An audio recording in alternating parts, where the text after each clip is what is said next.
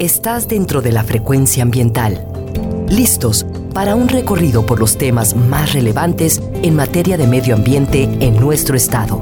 Frecuencia ambiental. Conduce Sandra Gallo Corona. Bienvenidos. Hola, buenas tardes, bienvenidos, bienvenidas a su programa Frecuencia Ambiental. Soy Sandra Gallo y les acompañaré hoy sábado 15 de enero del año 2022 hasta las 4 de la tarde. Estamos transmitiendo desde la frecuencia de Jalisco Radio en el área metropolitana de Guadalajara a través del 96.3 de FM y también desde el 630 de AM. Saludos a quienes nos sintonizan cada sábado desde su teléfono móvil o computadora a través de www.jaliscoradio.com.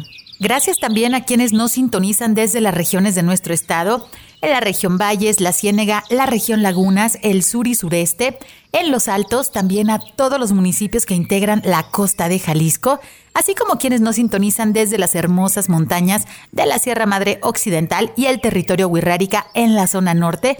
Muchas gracias por escucharnos. Les recuerdo que pueden escuchar los programas anteriores a través de la página web de la CEMADET, en donde pueden descargar los podcasts completos y a través del enlace gobhal.mx diagonal Spotify Frecuencia Ambiental. Tenemos ya más de 90 programas y los ponemos a su disposición para que estén informados acerca de los temas ambientales de Jalisco. También pueden comunicarse con nosotros y realizar sugerencias y comentarios a través de nuestras redes sociales en la página de Facebook y vía Twitter en arroba semadethal.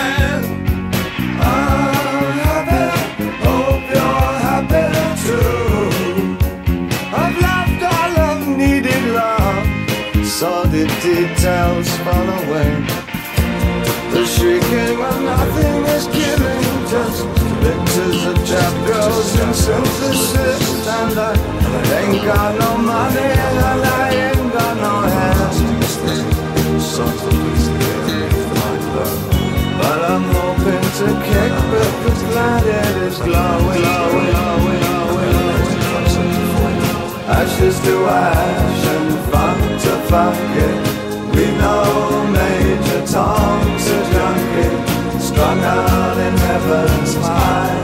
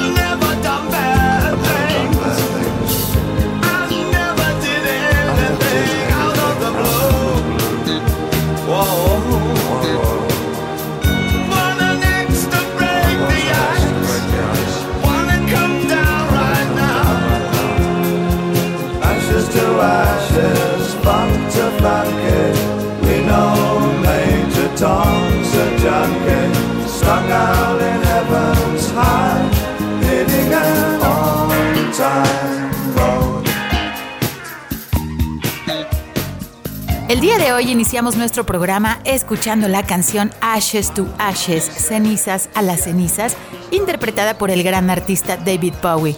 Y es que hoy en nuestro programa vamos a platicar acerca de la temporada 2022 de prevención y combate de incendios forestales, así que les recomendamos quedarse con nosotros, pero primero les invito a escuchar las noticias ambientales que se han generado en los últimos días.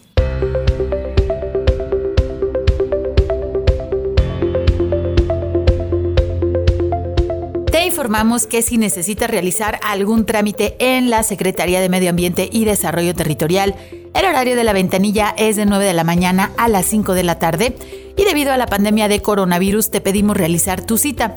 Puedes comunicarte al teléfono 33 30 30 82 50 para solicitarla. Y si necesitas realizar algún trámite en la Procuraduría Estatal de Protección al Ambiente, la PROEPA, puedes realizar tu cita al 33 11 99 75 50.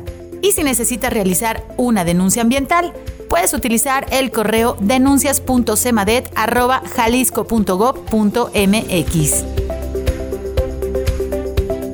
La Secretaría de Medio Ambiente y Desarrollo Territorial coordina una serie de acciones para reducir los niveles de contaminación atmosférica propios de la temporada de invierno como parte del operativo invernal 2021-2022. Se ha identificado que el contaminante más abundante registrado durante los periodos de mala calidad del aire son las partículas menores a 10 micras o también conocidas como PM10. Este tipo de partículas se generan principalmente por la combustión de diésel y gasolina durante las horas de tráfico vehicular, así como también por las quemas de predios rústicos y agrícolas y también por el polvo de las calles de terracería.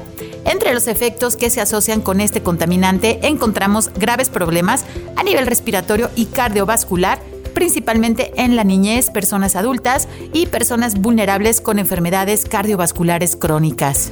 Es importante recordar que las quemas agropecuarias están prohibidas en el área metropolitana de Guadalajara, con sanciones que van desde los 8.900 pesos hasta más de 2 millones.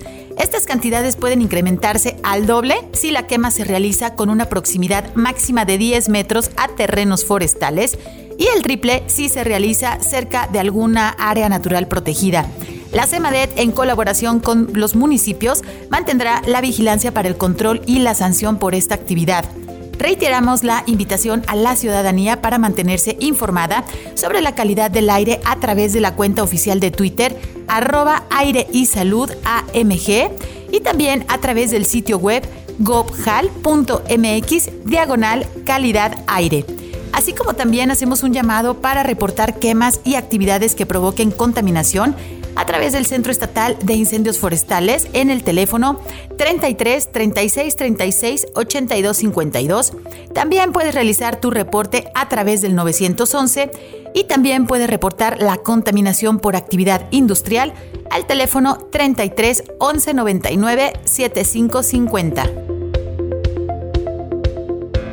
el objetivo de presentar los avances en la agenda climática del estado de Jalisco, el gobierno estatal llevó a cabo el pasado mes de diciembre la cuarta sesión ordinaria de la Comisión Interinstitucional de Cambio Climático. La comisión se conforma por las 20 dependencias estatales, las tres coordinaciones generales estratégicas, seis dependencias federales, el Instituto de Planeación y Gestión del Desarrollo del Área Metropolitana de Guadalajara, el IMEPLAN, y la representación del Poder Legislativo de la Comisión de Medio Ambiente, Sostenibilidad, Protección Civil y Resiliencia.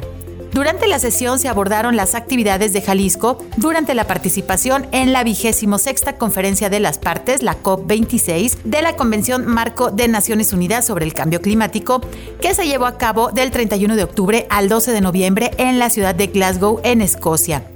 El gobierno de Jalisco fue representado por el IMEPLAN, la Coordinación General Estratégica de Gestión del Territorio y la Secretaría de Medio Ambiente y Desarrollo Territorial, con una participación como ponentes en 18 paneles. También se participó en 18 reuniones bilaterales con aliados internacionales. Entre los avances de la agenda climática de nuestro estado, se lanzó la Comunidad Climática Mexicana, una iniciativa de la mesa directiva de la Asociación Nacional de Autoridades Ambientales, la Iniciativa Climática de México y el Instituto de Recursos Mundiales.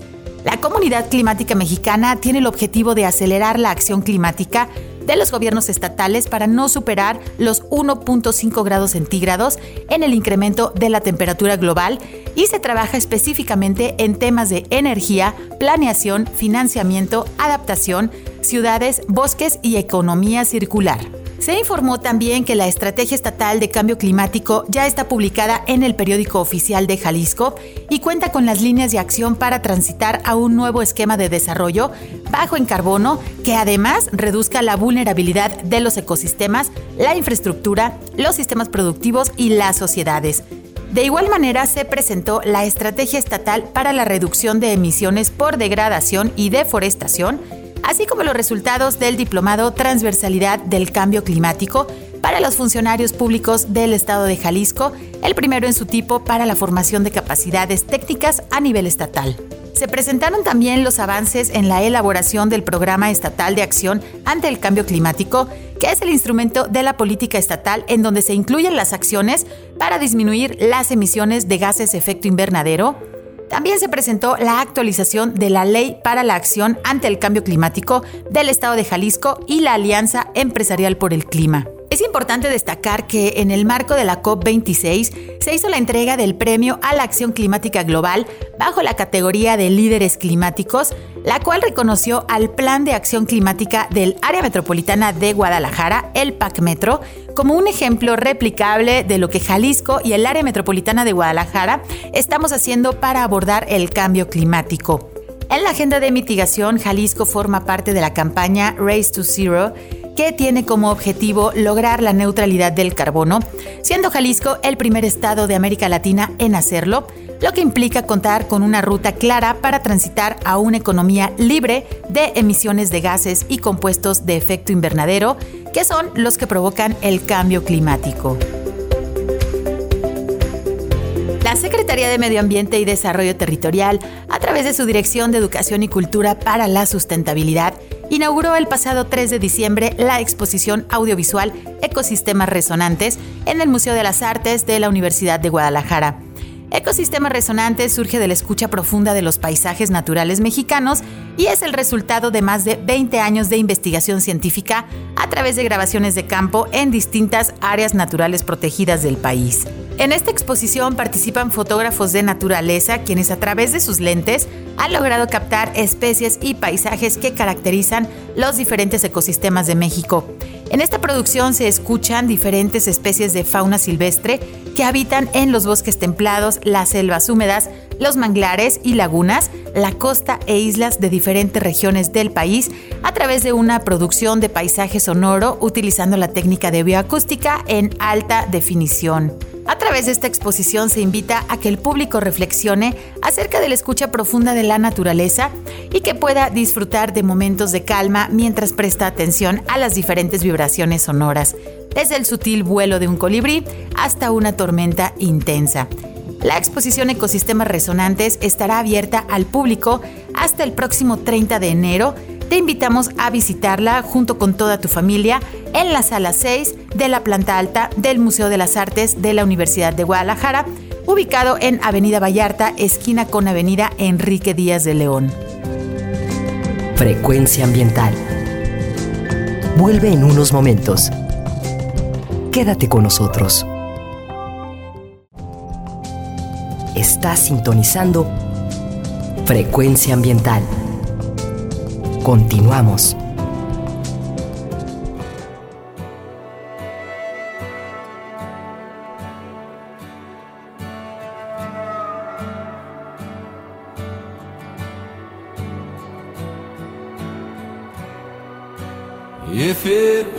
know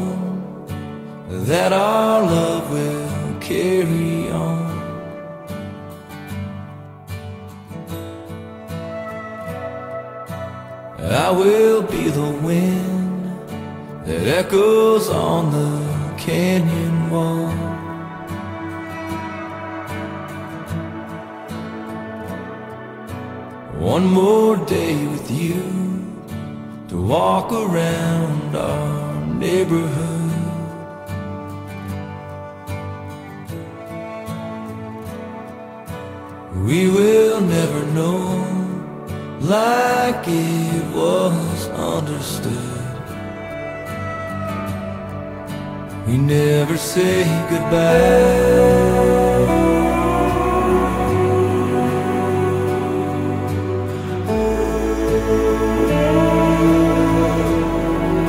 Just let me hold the light.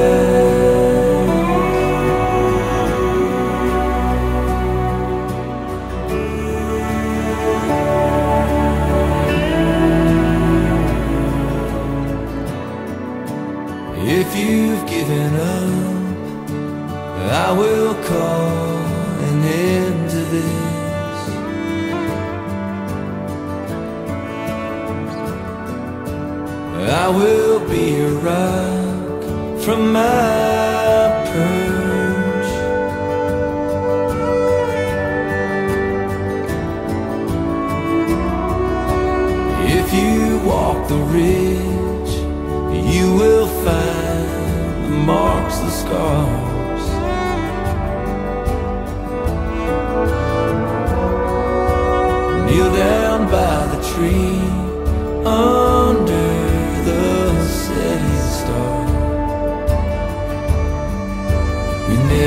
say goodbye.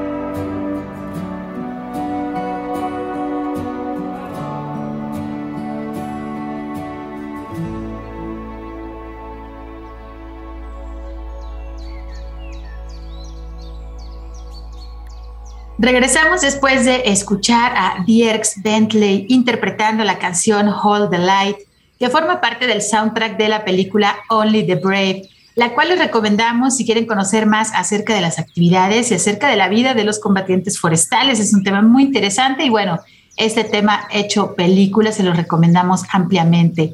Hoy en Frecuencia Ambiental queremos platicar con ustedes acerca de la temporada 2022 era el tema de prevención y combate de incendios forestales. Como ya se han dado cuenta, estamos pasando por un invierno con poca humedad. Posiblemente no vayamos a tener, pues bueno, las tan extrañadas lluvias cabañuelas que se dan a finales de enero, principios de febrero, porque al igual que el año 2021 tenemos la influencia del fenómeno meteorológico de la niña, por lo que debemos estar preparados para un temporal intenso de incendios debido a la baja humedad ambiental. En programas anteriores hemos hecho referencia a la superficie forestal que existe en nuestro estado de Jalisco, por lo que una gran parte del manejo de nuestros bosques incluye y debe de incluir el manejo del fuego. Para platicarnos acerca de este tema, hemos invitado a Héctor Trejo, quien es coordinador aéreo en la Dirección de Manejo del Fuego de la CEMADET. Héctor, buenas tardes, ¿cómo estás? Bienvenido. Hola Sandra, buenas tardes. Muy bien, gracias por la invitación.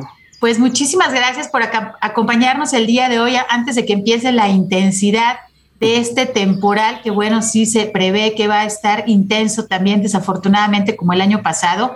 Pero bueno, ustedes están ajustando ya los últimos detalles, incluso ya han estado combatiendo algunos incendios forestales en nuestro estado. Ya nos comentarás un poquito más al respecto. Pero antes de pasar, digamos, a lo que está sucediendo ahorita, Héctor, si nos puedes platicar un poco acerca de cómo fue la temporada 2021, si bien parte de los incendios forestales que fueron más evidentes, sobre todo aquí en el área metropolitana de Guadalajara, pues bueno, fueron los tres grandes incendios del bosque de la primavera, pero no fueron los únicos. También, pues a lo largo y ancho de nuestro estado, ¿nos puedes compartir algo de numeral al respecto? No sé, las hectáreas afectadas, las principales causas de los incendios. ¿Cómo fue esta temporada 2021 que acaba de pasar? Sí, no, pues como tú dices, ¿no? Los, los incendios más mediáticos los tuvimos aquí en la zona centro, que fueron en el bosque de la primavera. Sin embargo, pues tenemos incendios en, en todo el estado, ¿no? Y, como Secretaría Estatal nos, nos toca participar en, en, la mayoría, si no es que en todos. Este, en cuanto a numeralia, tenemos, tenemos 87.160 hectáreas en total de, de quemados, este, de las cuales forestales fueron 81.538, eh, hectáreas no forestales fueron 5.622, eh, un total de 1.404 incendios, de los cuales 1.052 fueron, fueron incendios, este, perdón, fueron, fueron forestales. Eh, cabe mencionar que a pesar de, de las hectáreas totales, estamos bajo la media estatal de, de hectáreas por incendio. Este año pasado tuvimos 77.5 hectáreas en promedio por incendio. Eh, la media es 116, entonces este año estuvimos, pasado estuvimos abajo, a pesar de la gran sequía, ¿no? Cabe mencionar que también el, tiempo que nos lleva en accionar un incendio, en atacar un incendio, controlarlo o, llegar al punto de, de, empezar a combatir es, se ha reducido. Eh, tenemos más, más brigadas, estamos atendiéndolos más rápido, ya sea por brigadas de, del Estado, municipales, federales, etcétera. Pero sí, fue una, una, una temporada muy larga, fue muy desgastante para los combatientes, no solo para los combatientes, sino también para el apoyo logístico, ¿no? Que también está detrás de, de todo este combate. El simple hecho de, de, tener agua para los combatientes, tener comida para los combatientes, el personal que está detrás de ellos y tanto ellos que están directamente en el fuego, fue muy desgastante, ¿no? Pues estamos ahorita en la parte de prevención ya para a punto de iniciar la, la siguiente temporada. Sí, muchas gracias por esos datos que nos compartes y como dices, es una gran cantidad de personas que hay detrás de los combatientes forestales que muchas veces, bueno, se mantienen de manera anónima porque ellos están haciendo su trabajo muchas veces fuera de los reflectores, fuera de las cámaras, y son quienes están realizando el combate directo de incendios, pero como nos menciona Héctor, pues hay un gran equipo de personas que se encuentran detrás justamente pues para lograr el combate. Y como nos comenta también, la parte de la eficiencia, de llegar más rápido a combatir estos incendios, pues obviamente reduce la cantidad de hectáreas afectadas y eso, bueno, es uno de los grandes avances que tuvimos a nivel estatal en, esta temporada pasada. Y justo menciona, sector, las brigadas que existen en Jalisco. Creo que es importante que nuestros radioescuchas conozcan qué tipos de brigadas existen en nuestro estado porque muchas personas han oído acerca de las brigadas de CONAFOR, están las brigadas de nosotros, de la CEMADET, pero también están de las juntas intermunicipales, no sé, algunas voluntarias. ¿Qué tipo de brigadas este, se está trabajando aquí en Jalisco? Como lo mencionas, en Jalisco, afortunadamente tenemos una gran fuerza de tarea, ¿no? Eh, tenemos así en el Estado las brigadas estatales, que son contratadas directamente por, por el Estado. Tenemos las federales, que son de CONAFOR, tenemos las de las juntas intermunicipales, que ellas también contratan sus brigadas, son capacitadas para, para incendios forestales, y las voluntarias, ¿no? En cuanto a voluntarias, tenemos un, no es tan grande el número, pero sin embargo apoyan bastante. Eh, las intermunicipales poco a poco se han ido integrando en la dinámica. Es algo relativamente nuevo, digo que aunque ya tiene años, este, apenas se ha estado trabajando más de cerca con ellos y, y este, ha, ha empezado a funcionar mucho mejor de lo que funcionaba antes. Las brigadas de CONAFOR también están en todo el estado y este, a la par con las estatales, que son las que tienen mayor presencia dentro del estado. Héctor, en algunas ocasiones nos han preguntado, por ejemplo, en el caso de las brigadas voluntarias que quieren capacitarse y, bueno, obviamente eh, establecer sus actividades en las regiones ¿Hay alguna posibilidad de que se acerquen para que puedan tomar las capacitaciones que se realizan? ¿Cuál sería, digamos, el, proceso de acercamiento para poderles ayudar a, estas personas que están interesadas en, obviamente, pues proteger, ¿no? Su, región, su, localidad, justamente estar preparados y no nada más hay hombres, es, importante saber que hay grupos de mujeres que también pues le entran al combate de, incendios. ¿Cómo sería las, cómo, qué recomiendas? ¿Cómo sería el acercamiento de ellos? Es, el acercamiento es básicamente comunicarse a la Secretaría y a Dirección de Manejo del Fuego y este, solicitar la capacitación, claro, explicando que son un grupo de voluntarios, dar sus, motivos, etcétera, y este, sí, se puede alinear la, capacitación sin ningún problema. No, no les digo que vamos a dar un curso especializado de entrada, pero sin embargo sí empezaríamos con los básicos, ¿no? Lo ideal para una brigada voluntaria es empezar, ahora sí que desde cero, ¿no? Y, no los vamos a meter o convocar un incendio grande o los vamos a meter a la línea de fuego directamente, tienes gradualmente, no irlos involucrando más en los incendios, este, saber este, hasta dónde pueden, hasta dónde no se puede, y también acatarse a las, a las direcciones, ¿no? De, si está trabajando bajo un sistema de mando, pues ellos llegar a integrarse y saber en qué parte caen ellos, ¿no? En, en qué parte pueden apoyar, en qué parte no. Pero sí, es, es muy importante eso, ¿no? Este, a lo mejor si ya tienen capacitación, simplemente es hablar con la Secretaría y, estar registrados como tenemos una voluntaria, por decir, en la zona occidental o tenemos una en zona centro que sabemos que podemos hablar en dado momento para una, una tarea específica. Pero más que nada eso, ¿no? Tenerlas en el radar y saber que están capacitadas y que mejor si solicitan la capacitación. Bueno, pues ya escucharon a las personas que pertenezcan a alguna brigada voluntaria y que quieran tener este tipo de capacitación. Como dice Héctor, no, de entrada no, no se se expone, digamos, al combate directo, pero toda la parte de logística, entender el sistema de comando de incidentes, cómo se organiza, pues ahora sí que este gran equipo para atender los diferentes incendios forestales en nuestro estado. Todo tiene que ver con las capacitaciones, es muy importante. Y justamente de aquí deriva mi siguiente pregunta, Héctor.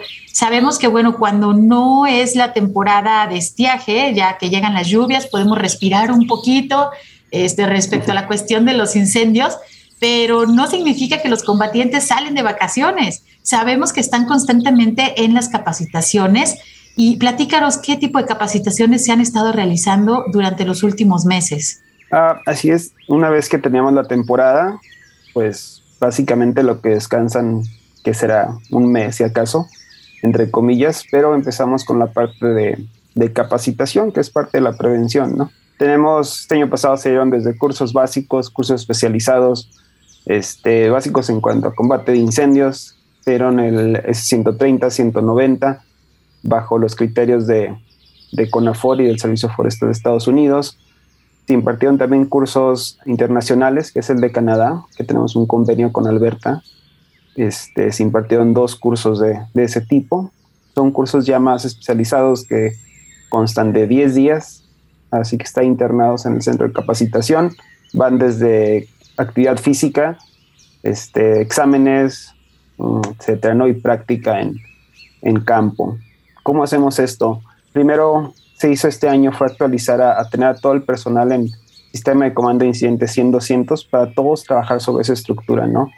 La venimos trabajando desde hace mucho tiempo, pero sin embargo, por la rotación de personal en las brigadas, muchos les falta tener eso, ¿no? Entonces, ¿qué es lo que queremos hacer? Queremos llevar a todos los combatientes a tenerlos a un, mismo nivel y de ahí partir, ¿no? Porque a lo mejor ya todos tenemos el 100, 200, 130, 190, pero a lo mejor yo me quiero especializar en quemas. Entonces, si yo no tengo esos cursos básicos, yo no puedo especializarme en alguna otra cosa, ¿no? Ya sea en quemas, en operaciones, en quemas prescritas, en operaciones aéreas, etcétera. Entonces, primero tenemos que llevar a todos a cierto nivel para empezar a, especializar, ¿no? A lo mejor alguien se especializa en logística, ¿no? No es tanto en el campo, pero sin embargo es una gran ayuda, ¿no? Entonces, eso es lo que tratamos de hacer con la, con la capacitación, ¿no? Llevar a todos los comandantes al mismo nivel y a las personas que van entrando, que son nuevas, pues también, ¿no? Tratarlas de irlas empujando y, derivándolas a donde se quieren encargar ellos, ¿no? No dejarlos estancados en, tuve un curso básico y ya, pues hasta ahí, ¿no?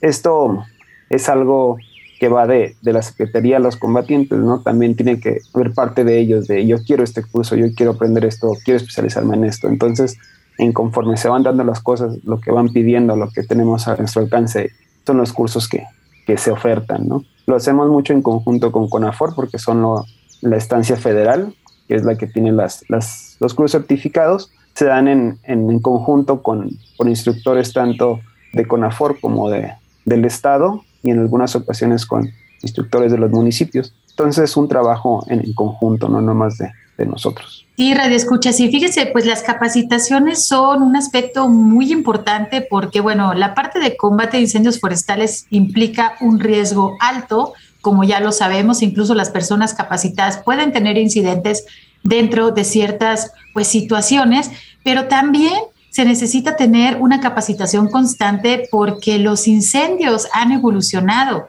Hemos visto que, bueno, son, son digamos, más intensos, más explosivos. Platícanos, Héctor, tú en tu experiencia y bueno, lo, que se ha podido tratar con tus compañeros, ¿cómo han cambiado los incendios forestales en los últimos años? Mira, como bien lo dices, los incendios forestales han ido así que evolucionando. Tengo, bueno, empecé en el 2005 en incendios forestales en, en Ciudad Guzmán, en, lo que es el Nevado de Colima. Fue mi primer año en incendios, yo entré como voluntario y nomás veía que algo se quemaba y pues no lo entendía, ¿no? No sabía nada de incendios, simplemente pues estaba ahí apoyando y ni tanto en la, en la línea, ¿no? Llevando comida, llevando agua, etcétera. Lo que he visto de incendios 2005 a ahora 2021, 2022 ha sido un gran cambio, sobre todo en, los, en los combustibles, ¿no? Cada vez están más secos, cada vez están más disponibles. El comportamiento es, es muy diferente. Juega un papel muy importante lo que es el cambio climático. Es una, es una realidad eh, y no solo lo vemos aquí en, Jalisco, ¿no? Lo vemos en otros estados, este, Durango, Coahuila, la península de Yucatán, Baja California. Y si nos vamos a una escala más grande, pues también nos estamos viendo alrededor del mundo, ¿no? Tenemos incendios este, más grandes, más agresivos en, en todos lados. Y eso también nos marca la pauta de lo que hablamos hace rato, ¿no? La capacitación. No es este, la idea de, de un combatiente que, que tiene, no sé, 40, 50 años combatiendo incendios, ellos no se lo van a decir. antes un incendio yo llegaba y me acercaba y, lo apagaba básicamente a, patadas, ¿no? Por así decirlo. Ahora no puedo acercarme a la cabeza de un incendio, no, no puedo hacer un ataque directo. ¿Por qué? Por el cambio de, temperaturas, el cambio de suelos, este, lo árido del terreno, la sequía en el combustible, la humedad relativa es mucho más baja. Eh, las temporadas se están haciendo más largas. Antes empezábamos a combatir incendios en marzo, mayo, ahora desde febrero. Ahorita a la fecha llevamos 20 incendios, entonces ya es, ya es algo que cada vez la temporada es mucho más larga, ¿no? Antes sabíamos que teníamos 3, 4 meses de, de temporada y se acabó, ¿no? Ahora estamos teniendo 6, 7 meses de temporadas. Este, aunque sigue la, la temporada, la parte más alta sigue siendo mayo, sin embargo estamos combatiendo ya incendios más grandes desde antes de esas fechas, ¿no? Si hay situaciones climáticas, como lo, lo, comentas, pues esta, esta cuestión del cambio climático, y hace algunas semanas, posiblemente ustedes vieron en los medios internacionales, hubo una situación en eh, la región de Colorado, en Estados Unidos, en la región de Boulder, Colorado, en donde, bueno, se cree que unas chispas por ahí de un cableado, había vientos de más de 100 kilómetros por hora, que esto, pues bueno, derivaba de una situación atmosférica que venía incluso del del vórtice polar, es decir, estamos hablando de la cuestión del polo norte y bueno, e, esta nuestra atmósfera es una, una cuestión este, maravillosa en la cual no tenemos control y fíjense que estas, estas pequeñas chispas con esos vientos tan fuertes que obviamente nosotros no podemos controlar, pues causó la pérdida de más de mil casas y fue un incendio, pues bueno, devastador. Y a los dos días estaba nevando. Está nevando. En la misma, en la misma región. Entonces, esos cambios de clima, pues que, se están haciendo cada vez más comunes, digamos,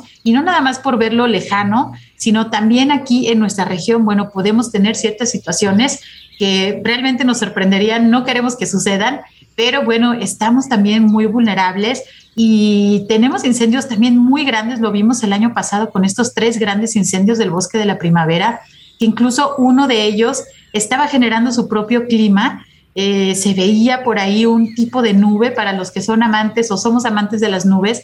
Se empezó a formar una nube que se clasifica como pirocumulus. Y bueno, e, esto es porque el incendio está generando su propio clima, es tanto el calor que bueno, comienzan a generarse este tipo de nubes y si somos observadores, pues podemos darnos cuenta de que cuando existen este tipo de nubes, tenemos prácticamente un incendio con muchísima energía que, bueno, técnicamente pues no, no es lo ideal también tener ahí a las brigadas. Por eso estas capacitaciones, hay que saber cómo se comporta el fuego.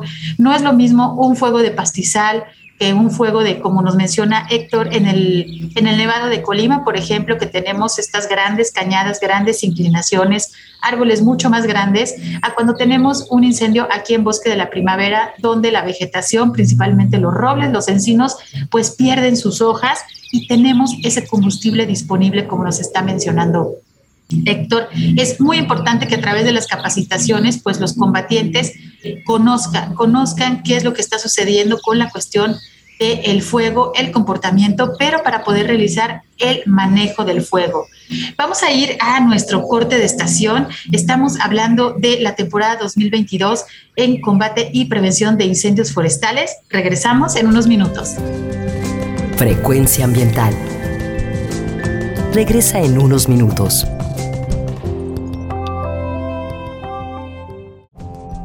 Estamos en la misma frecuencia. Frecuencia ambiental. Seguimos.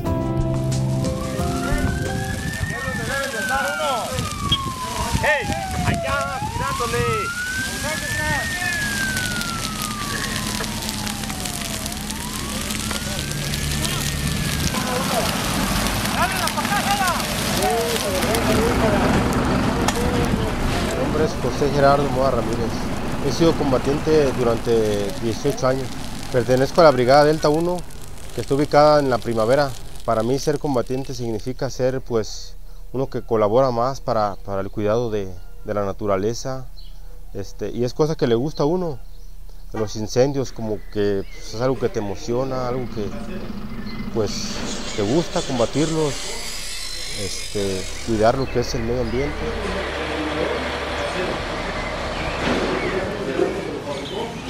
Colaboro en el manejo del carro motobomba. Este, ahí ya sea desde que lo maneje, lo opere o manguereo, de todo pues ahí. Además de combatir incendios forestales, también tenemos la labor de hacer la prevención y restauración de los suelos.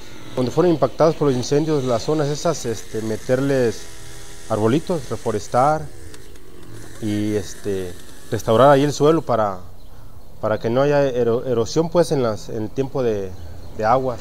De prevención pues también hacemos brechas cortafuego, líneas negras, limpias de brechas y quemas prescritas también. Bueno, una ocasión que fuimos a Lagos de Moreno, ahí este, hubo una parte donde en una peña nos empezamos a combatirla y, cambió el viento. Cuando nos agarró ahí una parte, pues a mí fue el que me encerró porque allá el árbol es muy chaparro y no hay modo de, no hay mucha ruta de escape. Entonces ahí me, me agarró y un ratito anduve entre las flamas y me quemó la mano. De repente somos pues anónimos, nosotros andamos en el bosque y por allá nadie nos mira.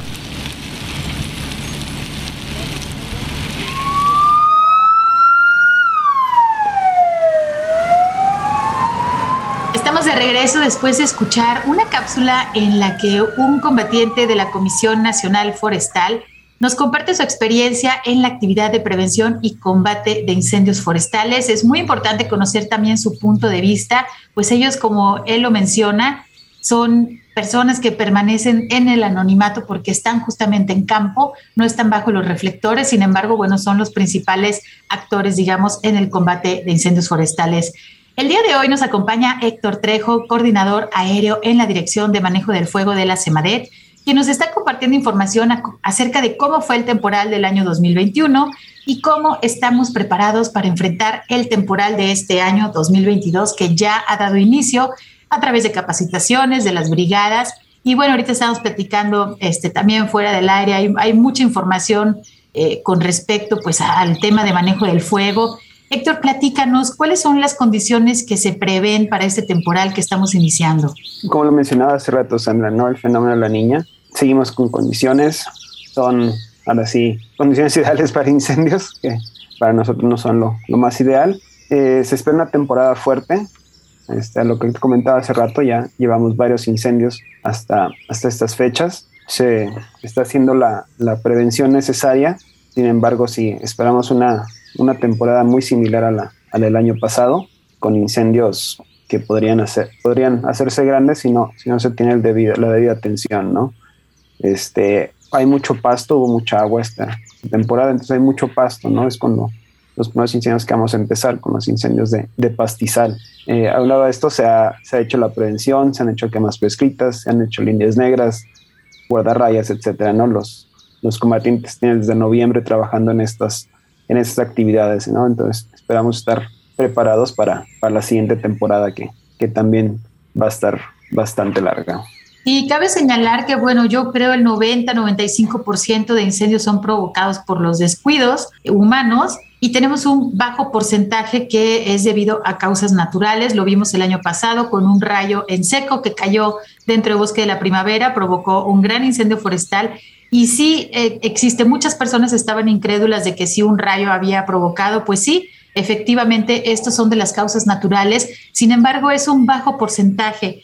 Aquí pues les pedimos ya, conocemos, tuvimos ahora en diciembre también eh, nuestro programa de frecuencia ambiental, invitamos al doctor Ángel Meulener que nos platicaba pues de las condiciones eh, climáticas y meteorológicas que vienen para los siguientes meses aquí en nuestro estado. Entonces, bueno, pues hay que ser responsables con el uso del fuego. Incluso pues tenemos ya ahí una serie de modificaciones a la ley en las cuales pues también, eh, pues bueno, provocar un incendio forestal es un delito federal. Entonces, también pedimos a la población que en cuanto vean ustedes, pues algo de humo, lo reporten. Eso es muy importante para que también las brigadas puedan atenderlo de manera pues más inmediata. Y hablando del estado de fuerza, Héctor, que tenemos para esta temporada 2022, platícanos, este, bueno, el estado de fuerza que tenemos y en dónde están distribuidas las brigadas en todo nuestro estado tenemos un estado de fuerza de, directamente del estado, o SEMADET. Tenemos 26 brigadas regionales. De estas, cuatro son, son motobombas, este, que las tenemos distribuidas en todo el, todo el estado, ¿no? Tenemos en zona norte, zona centro, zona occidental, costa, alto sur, etcétera. No están sobre todo el estado y pueden accionar cualquier parte del estado en caso de ser necesarias. La, donde se concentra la, las brigadas más grandes en la zona centro, ¿no?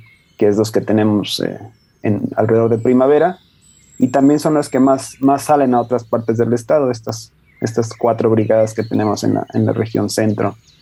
También tenemos 24 brigadas que se suman de las juntas intermunicipales, tenemos 38 brigadas por, por convenios con municipios y tenemos también las brigadas de CONAFOR, ¿no? A todo eso también se suman los recursos de, de protección civil del Estado, que son, ya tienen, cuentan actualmente con su división forestal y en cada base de ellos también tienen una, una parte que se dedica a incendios forestales. Tenemos también el apoyo que entrarían en municipales de las brigadas de Tlajomulco y las de Zapopan, ¿no? que son de gran ayuda en la, en la región centro. Estas brigadas de los municipios de Tlajomulco y de, y de Zapopan también han apoyado en, otros, en otras regiones, ¿no? en, otros, en otros municipios. Eh, pero sí, la, la fuerza de, de, tarea que tenemos es bastante amplia la red está bastante amplia sobre el estado y también tenemos el apoyo del equipo aéreo, ¿no? que lo podemos mover a cualquier parte del estado. Durante la temporada de incendios, la Secretaría cuenta con dos, dos aeronaves destinadas a, incendios, más las que tiene el estado, ¿no? que tiene todos conocen el Fénix, que también se puede utilizar para operaciones en incendios forestales, ya sea para revisión o para evacuación de personal. También este, Zapopan renta una máquina, Tlajomulco renta otra máquina. Entonces el apoyo era en la región centro y en, y en otras regiones del, del, estado está también presente los, los helicópteros, ¿no? Sí, y ustedes, bueno, en algunas semanas más van a estarlos viendo a lo largo y ancho de nuestro territorio. Está Huitari, está Cuautli, está Tlaloc, está Fénix, está el helicóptero también, bueno, de, de emergencias médicas de SAMU. Yes. Eh, por ahí, ¿quién se me está olvidando? El halcón de Zapopan. El halcón de Zapopan, el palomo de Tlajomulco.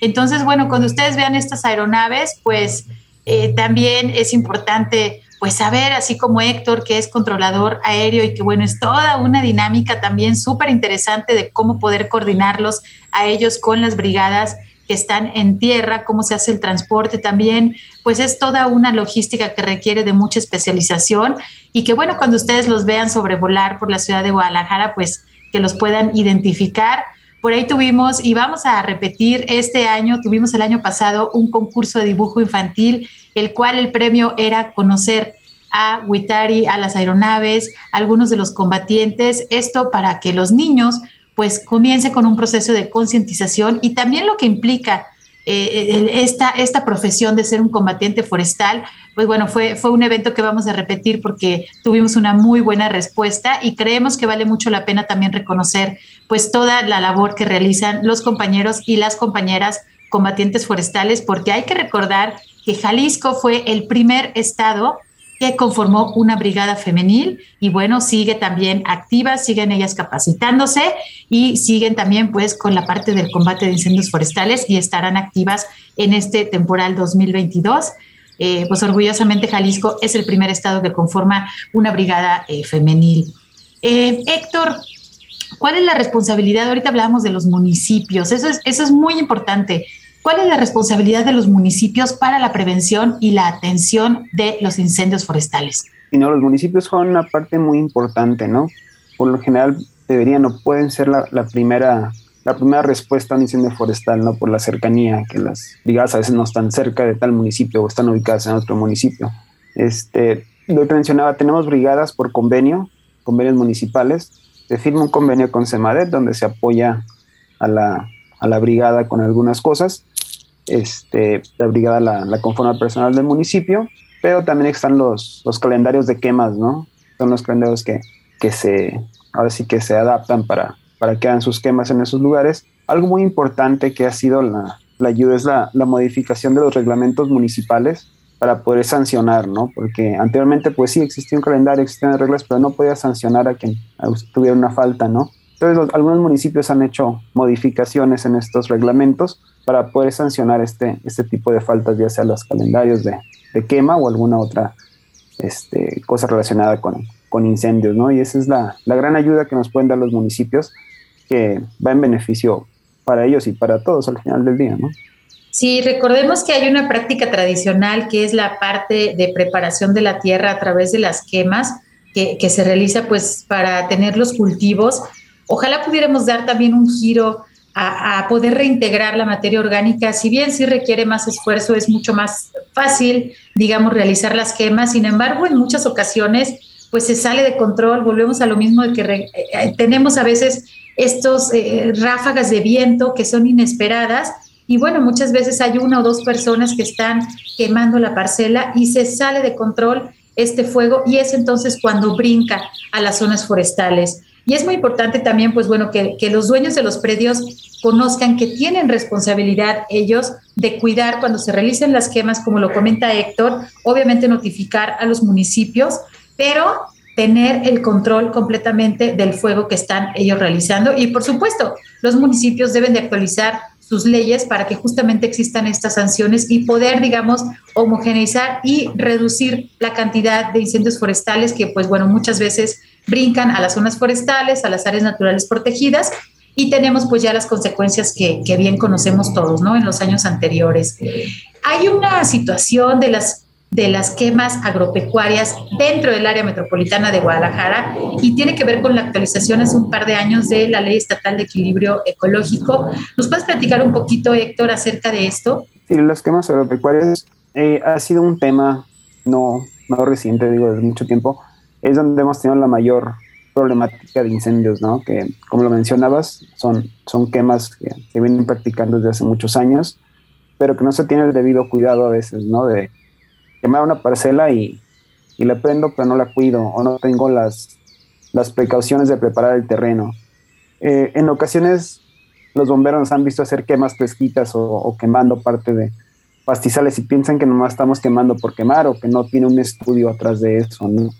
Sin embargo, ese terreno tuvo una preparación, tuvo una guardarraya, tuvo dos, tres días de toma de, de temperaturas, de humedades, de condiciones del combustible entonces no es nomás el, el quemar por quemar, ¿no? Y volvemos a lo mismo, ¿no? En las quemas agropecuarias a veces nada más voy, prendo y a lo mejor dices, ahí tengo el camino y no pasa nada, ¿no? Pero los vientos cambian, las condiciones no son, no son las ideales, la hora del día no es la ideal. Entonces se está estoy viendo este tipo de quemas o se está calendarizando este quemas, ¿no? Para que sean en los, en los tiempos adecuados y, y, no afecten ni a ellos ni al bosque, ¿no? Entonces es, es algo que va en, en conjunto de, de, de, trabajo, ¿no? Este, que se hagan las cosas bien y, no tener repercusiones en, ninguno de los dos, los dos casos.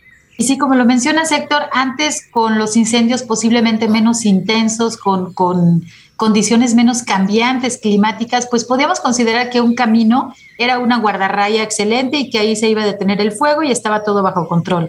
Sin embargo, hemos visto algunos incendios que incluso eh, 250 metros de ancho de una carretera no fueron suficientes como guardarrayas y entonces tenemos unas cuestiones que son las pavesas, que son estas, pueden ser hojas prendidas o pueden ser como, eh, pues bueno, trozos de madera encendida que vuelan y eso provoca nuevos incendios, ¿no? Entonces, no, no debemos de confiarnos en que hay un caminito por ahí este, de, de, de, herradura, ¿no? Este, y que creemos que eso ya va a detener el fuego. No, no debemos de confiarnos y debemos acercarnos también a las autoridades locales.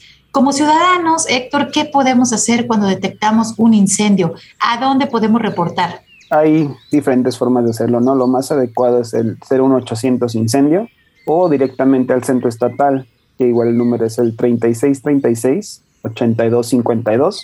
Ahí es directamente el centro de, del estado donde se derivan las, donde se despachan las, las brigadas, ¿no? Muchas veces, pues es muy popular ahora hacerlo por las redes, redes sociales.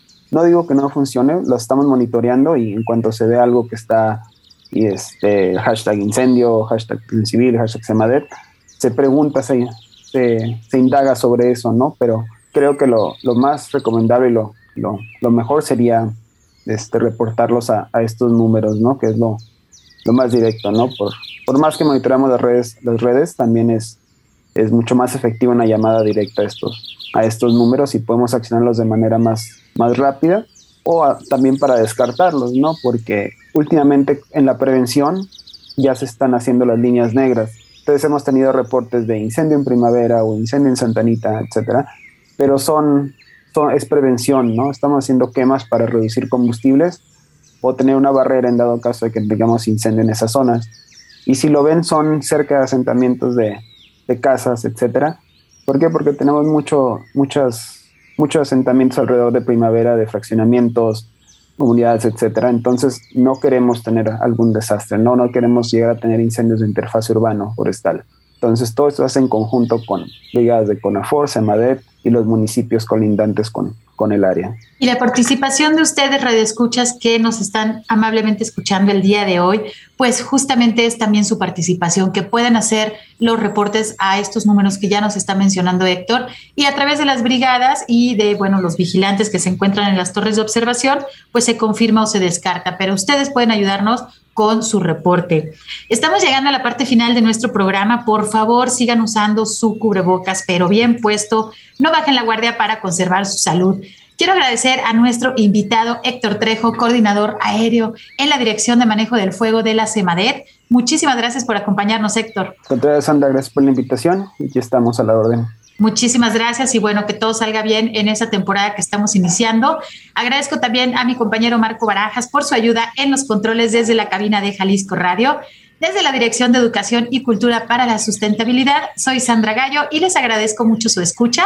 Nos sintonizamos el próximo sábado a las 3 de la tarde. Se quedan con la excelente programación de la JB Jalisco Radio. Hasta pronto. Por hoy ha sido todo en Frecuencia Ambiental.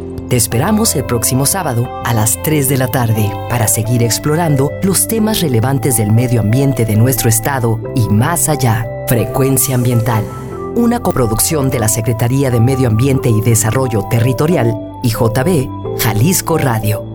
Hasta entonces.